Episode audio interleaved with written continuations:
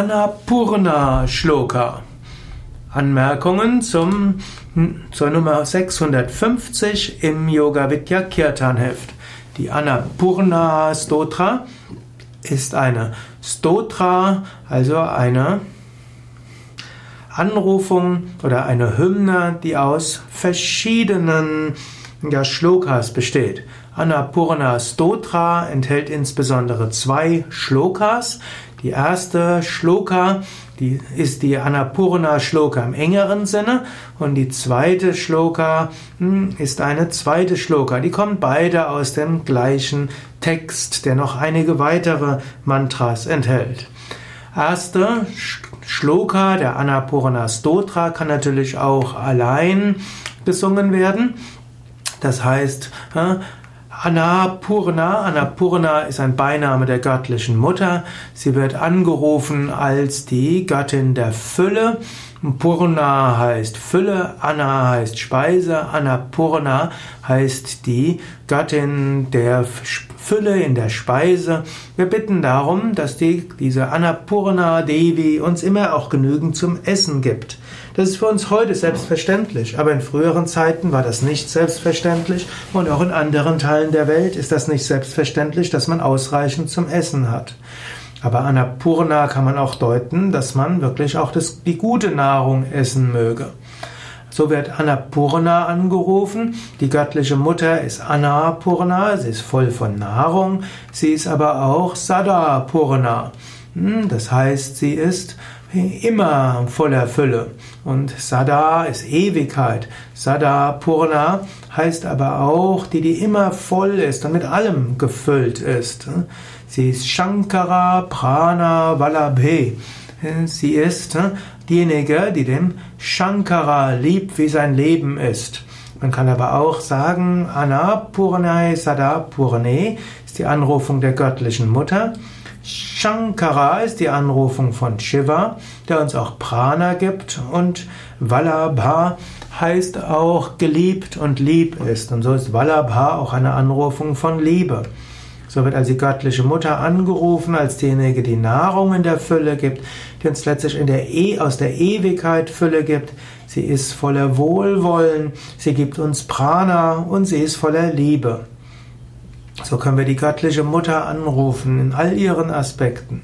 Nahrung, Unendlichkeit, Ewigkeit. Sie gibt uns die Kraft, auch Gutes zu tun. Sie gibt uns alle, alles Prana und möge sie uns viel Liebe schenken. Mögen wir uns in Liebe berührt fühlen und mögen wir auch andere lieben. Jnana Vairagya Siddhyartham. Möge sie uns Jnana geben, Wissen, Vairagya, auch äh, die Fähigkeit loszulassen. Und Siddhyatam, da gibt es zum einen Siddhi, das heißt erreichen, und Artha heißt auch, äh, Artha heißt äh, erlangen, erreichen, Erfolg. Möge sie uns Erfolg geben in dem Erlangen. Hm, das Siddhyatam ist auch so eine Anrufung. Siddhyatam ist auch etwas, was man wiederholen kann, wann immer man einen Vorsatz getroffen hat oder eine Bitte getroffen hat. Es gibt ja auch das Konzept von Sankalpa. Sankalpa heißt Gedanke, Sankalpa heißt auch Wunsch, aber Sankalpa heißt auch Vorsatz. Sankalpa ist auch eine Bitte, die man an Gott richten kann. Und nach einer Tradition sagt man immer am Ende eines Vorsatzes, eines Bitte, eines Gebetes, eine Affirmation Siddhyatam, das heißt, möge das erreicht werden, möge dieses Ziel erreicht werden. So kannst du zum Beispiel äh, sagen, oh Gott, bitte gib mir heute die Kraft, äh, ein geduldiger Mensch zu sein, Siddhyatam. Oder du kannst sagen, hm, Heute werde ich voller Elan alle Aufgaben angehen. Siddhyatam. Heute möchte ich äh, anderem Vergebung zeigen. Siddhyatam. Du könntest sogar sagen, heute mache ich meine Steuererklärung. Siddhyatam. Heute will ich mein, morgen früh, wenn ich aufwache, werde ich voller Elan und Enthusiasmus meine Asanas üben. Siddhyatam. So ist Siddhyatam etwas, was du machen kannst, ein Bekräftigungsruf. Es ist ähnlich wie Amen verwendet wird beim christlichen Gebet, nur Siddhyatam ist eine größere, eine große Dynamik dabei. Hm? So sagt man hier Jnana Vairagya Siddhyatam. Möge ich Jnana bekommen und Vairagya bekommen. Möge ich Zugang zum höchsten Wissen bekommen. Möge ich auch Zugang finden zu Vairagya, das heißt zum Loslassen, zur Verhaftungslosigkeit, zur Leidenschaftslosigkeit. Bhiksham Dehi Chaparavati Bitte gib mir das als Bettelspeise. Bhiksha heißt Bettelspeise, das heißt hm, was, die Bettelgabe, die man erbittet. Und Dehi heißt bitte gib mir. Und dann Parvati, O Parvati, O göttliche Mutter. So steckt also alles hier drin. Es ist eigentlich eine, ein Mantra für Bhiksha und Bhiksha heißt, ich erbitte von dir, bitte gib mir Folgendes als meine Bettelspeise. Anna Purna. Das heißt Nahrung in Füllen. Sada Purna, die Ewigkeit in Fülle.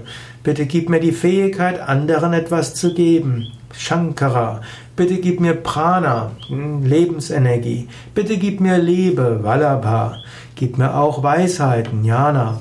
Bitte gib mir Vairagya, das heißt Leidenschaftslosigkeit, Wunschlosigkeit. Siddhyatam, das sei, möge ich das erreichen. Bhiksham Dehicha Parvati.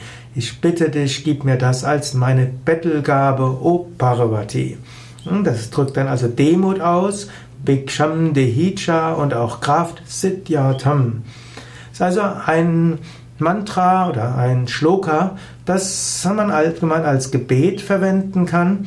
Es wird gerne vor Mahlzeiten verwendet, weil dort auch Annapurna davor ist. Aber das ist auch ein, man kann auch sagen, ein Mantra, das man vor Mahlzeiten wiederholt, um die Mahlzeit zu spiritualisieren. Wir, bevor wir essen, machen wir uns bewusst, wir danken für das Essen, aber mit, zusammen mit dem Essen erbitten wir auch spirituelles Wachstum die Fähigkeit, in die Ewigkeit zu gehen, die Fähigkeit, Gutes zu bewirken. Wir bitten um mehr Prana, wir bitten um Liebe, wir bitten um Jnana, um Vairagya und wir bitten auch, die Kraft zu haben, demgemäß zu leben. So, indem man diese Annapurna Stotra oder Shloka vor Mahlzeiten wiederholt, bekommt man auch große Kraft, ne, letztlich Spiritualität in den Alltag umzusetzen. Die zweite Shloka von dieser Annapurna Stotra ist die Mataja Parvati Devi Shloka. Sie ruft Parvati an und Shiva an. Mataja Parvati Devi heißt, ne, meine Gattin oder meine Mutter ist die Göttin Parvati. Pita Devo Maheshwara, mein Vater ist Gott Shiva. Shiva heißt auch Maheshwara. Bandava Shiva Bhaktas Cha, meine Verwandten sind alle Verehrer Gottes. Svadesho Bhuvanatrayam und die drei Welten sind meine Heimat. Dies ist also ein, hm, ein Schloka, um sein Herz zu weiten, statt sich, mit, sich nur zu identifizieren mit seiner engen kleinen Familie, eigenem Vater, Mutter und engen Verwandten identifizieren wir uns mit, der, mit dem Gesamten. Wir sagen, alle, alle Menschen, alle Schöpfung ist letztlich, sind meine Verwandten. Alle Menschen und Tiere sind meine Verwandten. Die ganze Welt ist mein Zuhause. Und der Gott, oder der weibliche Aspekt Gottes ist mein Vater, die, der männliche Aspekt Gottes ist mein Vater, der weibliche Aspekt Gottes ist meine Mutter. Und so ist das ein Mantra, um das Herz weit zu machen und sich auch bewusst zu machen, wir sind nie allein. Alles ist da. Wir sind, die göttliche Mutter ist immer da und berührt unser Herz von Liebe. Der göttliche Vater ist immer da und gibt uns Schutz und Weisheit. Und die ganze Schöpfung ist mein Zuhause und alle Wesen sind meine Verwandten. Wir sind alle Kinder Gottes, alle Kinder der Göttin. Also ein Mantra, um sich sehr stark zu weiten und rauszukommen aus engen Identifikationen und Verhaftungen. Und die letzte Vers dieser Annapurna Stotra Nama Parvati Pataye Hara Hara Mahadev Verneigung vor Parvati, Verneigung vor Mahadeva. Das heißt Verneigung vor Parvati und Verneigung vor Shiva. Also Verneigung vor der göttlichen Mutter, Verneigung vor dem göttlichen Vater.